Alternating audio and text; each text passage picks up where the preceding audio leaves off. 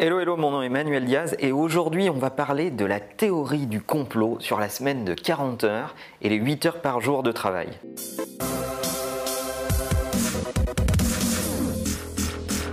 Alors il y a un petit groupe de publicitaires, de marketeurs, d'analystes qui euh, sur Internet théorisent cette euh, façon qui nous a été donnée de travailler autour de 40 heures par semaine en moyenne, 8 heures par jour pour faire simple, évidemment, exception culturelle française comme d'habitude. Cette théorie, elle dit quoi? Cette théorie, elle dit que, en fait, vous êtes de bien meilleurs consommateurs si on vous fait travailler 8 heures par jour, 40 heures par semaine, parce que qu'est-ce que ça libère?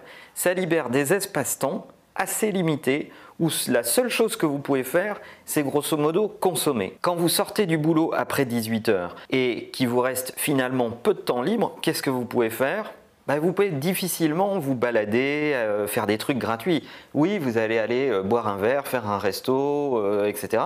Mais les, trucs gratuits sont beaucoup plus limités que dans la journée. Lorsque vous travaillez 5 jours par semaine et qu'il vous reste que le week-end, eh bien, le week-end, concentre l'essentiel de vos besoins. Vous devez aller faire des courses, faire du shopping, etc. Et vos actes de consommation sont concentrés à un endroit. Donc ce petit groupe de spécialistes a théorisé le fait que les 8 heures par jour, les 40 heures par semaine, finalement, seraient en réalité une façon de mieux vous faire consommer et de faire de vous de bien meilleurs consommateurs. Évidemment, à l'ère digitale, tout ça vole en éclats et peut être remis en cause. On peut travailler d'où on veut, à peu près quand on veut, ça dépend de votre position dans l'organisation, mais si vous êtes un travailleur du monde numérique le nomadisme doit faire partie euh, de, votre façon de travailler. Vous pouvez travailler à peu près dans toutes circonstances. Et le modèle 5 jours par semaine, 40 heures par semaine, bah, ils volent un petit peu euh, en éclat. Pour les gens qui maîtrisent leur temps, pour les gens qui sont en situation de pouvoir décider comment ils travaillent et quand ils travaillent, et il y en a bien plus que vous l'imaginez. Si vous êtes aujourd'hui un cadre supérieur dans une boîte, si vous êtes un manager, en théorie, vous gérez votre temps. Et eh bien pour ces gens-là, ma grande théorie, c'est la théorie des fainéants. C'est le royaume des fainéants.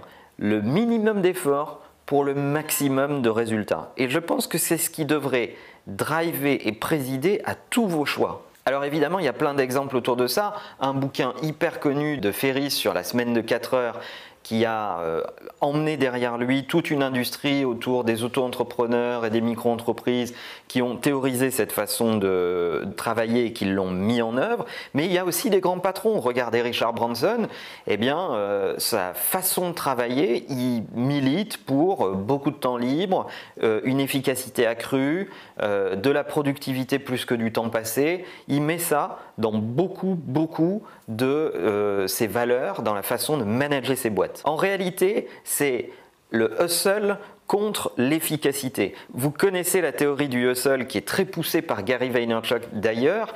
Eh bien, cette théorie qui dit que vous devez faire des choses tout le temps, utiliser un maximum de votre temps, utiliser un maximum de votre énergie pour être toujours en mouvement. Ben, moi, je propose un autre modèle qui est celui de l'efficacité. Plutôt identifier les zones dans lesquelles vous êtes très productif, maximiser le travail pendant ces zones-là et vous donner des respirations. Ces respirations vont vous permettre de trouver de l'oxygène, de trouver des moments où vous allez pouvoir réingurgiter des infos, prendre du temps pour vous, prendre le temps de les analyser pour ensuite reproduire et fabriquer de nouvelles idées. Si je devais résumer quelques conseils autour de la productivité et du temps de travail, je vous donnerai ces quelques conseils-là. Le premier, c'est la délégation. Apprenez à déléguer. C'est la première maladie aujourd'hui dans les entreprises, quelle que soit leur taille. Les gens ne savent pas quand est-ce qu'il faut déléguer, dans quelles circonstances, avec euh, quels outils. Et je vous rappelle à la matrice d'Eisenhower dont on avait parlé dans un ancien épisode, qui est un bon cadre pour apprendre à déléguer. Le deuxième conseil, c'est ayez l'air serein plus que occupé. Je vois une quantité de gens qui existent parce qu'ils ont l'air occupés. Donc en fait, ils font de grands mouvements, ils sont toujours débordés, vous essayez de leur parler, ils n'ont jamais le temps, etc. C'est ce que j'appelle les ventilateurs dans les organisations. Donc euh, ils brassent beaucoup d'air, mais ils refroidissent pas la température. En fait, ces gens-là sont assez toxiques dans les équipes. Il vaut mieux travailler le temps de travail et savoir quand est-ce qu'on est occupé, préserver ces zones pour être véritablement concentré et ne pas euh, distiller cette occupation tout au long d'une journée. Ce qui rejoint mon troisième conseil, qui est plutôt les périodes de productivité. Alors je sais, il y a plein de gens qui disent moi je suis productif le soir, moi je suis productif à telle heure, moi je suis productif à tel moment, etc. etc.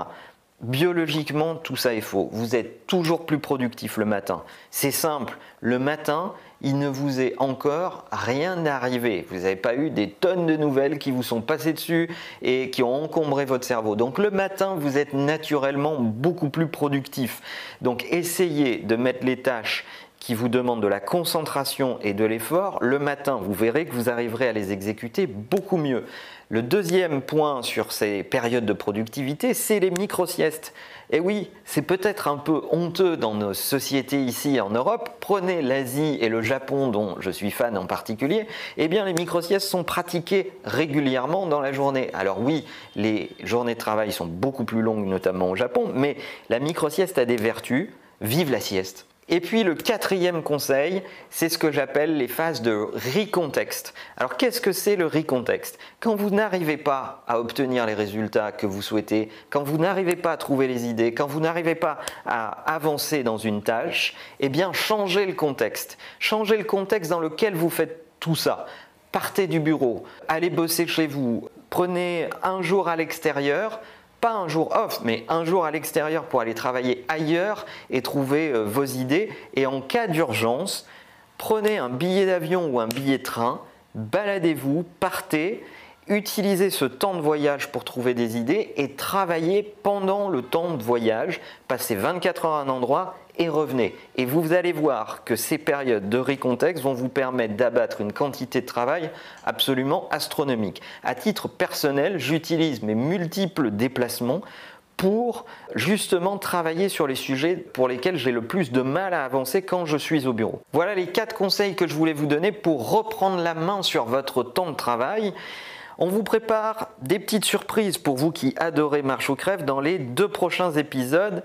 Restez avec nous. Le meilleur moyen de marcher, c'est évidemment de vous abonner à la chaîne YouTube. N'oubliez pas de mettre un pouce bleu pour liker cet épisode et le partager. À bientôt.